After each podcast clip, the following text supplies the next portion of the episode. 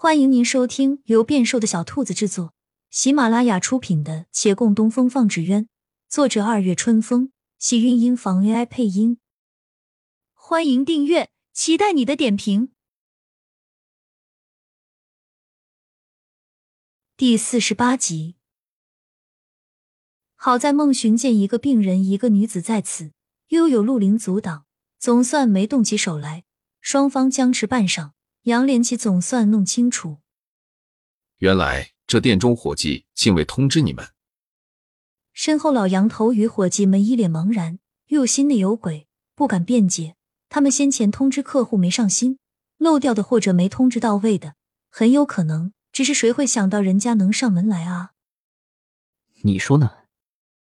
我告诉你们，要么现在给我出货，莫要影响了我们的生意；要么。今天谁也别想好过，看我不打得你们满地找牙！说罢，扬起竹竿，老杨头眼疾手快护在二人面前。少爷少奶奶小心，你要打就打我吧！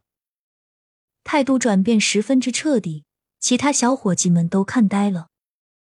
杨连奇却将他让到身后，和气对来人道：“原本这几日我欲查账，进出货都暂停。”可是，既然是因为我们误了长青斋的生意，那么我这边的事情暂时不做了，这就令他们上封条，恢复货物运输。现在就恢复？不行啊，我们还没查完呢。下一次你堂兄一定会警觉，我们不会有机会了。然又听说长青斋情势，却也担忧，对孟询问：“你们那能稍缓一段时间吗？”我们想缓。客户可不会给机会，这是长青斋在此的第一笔大单，绝对不能有差池。我不管你们有何缘由，错的是你们，你们必须要给我解决了。我知道，孟公子不必着急，我现在就通知下去。你真的想清楚了？沈芊芊几番犹豫，想清楚了，我不能为了自己的事情，给无关的人带来麻烦。杨连奇道。又想起了什么，望着他说：“这是我一贯准则，对任何人都如此，跟对方是谁没有关系。”我知道，你已说明白，我不会再妄加揣测。他皱皱眉，不再干涉他的决定，唯沉闷的叹口气。杨连奇便转身要对老杨头说话，身后却有人呼道了一声：“等等。”回头看陆凌进了一步，听他问：“杨少爷以后要插手杨家生意了？有此打算？那么，如果杨少爷来接手杨家生意，是否就不会做那垄断市场的霸道之事？按照我的想法，理应不会如此。”杨连起点头，不做多虑。说罢，却见陆凌一时沉默了，他不得已道：“陆公子为何有此疑问？”我在想，倘若如此的话，那是好事一件，我理应支持。啊！这话叫孟寻疑惑了，他莫名有种不祥的预感。二师哥，你要怎么支持啊？收我一家就百家，杨少爷还是继续查账吧。至于我们的货，另想办法就是。陆灵王头道，身边人顿时瞪大眼睛。什么？你开什么玩笑？我没在开玩笑。这对于维远县商户百姓们都是好事一桩。对他们是好事，对我们目前的处境就是不妙。连我们自个儿的事情都没搞定呢，你倒是操心整个维远县来了。你分不分得出轻重啊？我当然分得出，维远县百姓比我们一家重要的多。为了他们，我们自己牺牲一点算什么？你，孟寻又生气又觉好笑。按你这种说法，天下疾苦之人多的是，你若是碰见了，便宁愿自己家人疾苦，也要成就他们，是吗？没错。木灵偏偏能让他更加生气。若天下长安，吾辈九死一生又如何？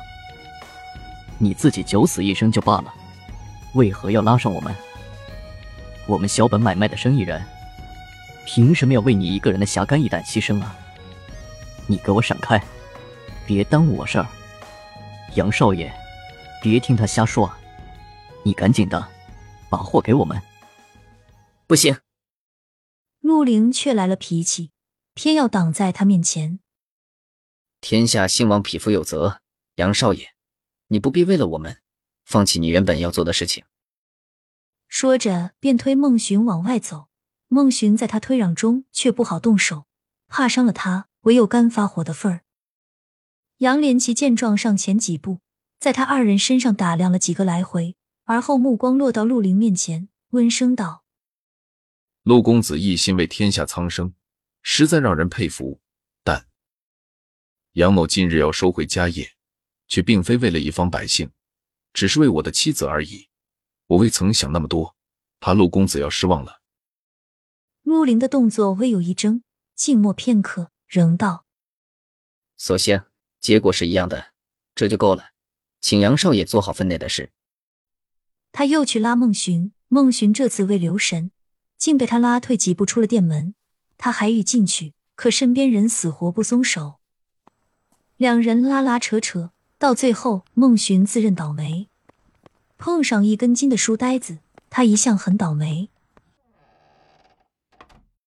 那你倒是说说，怎么跟师傅交代？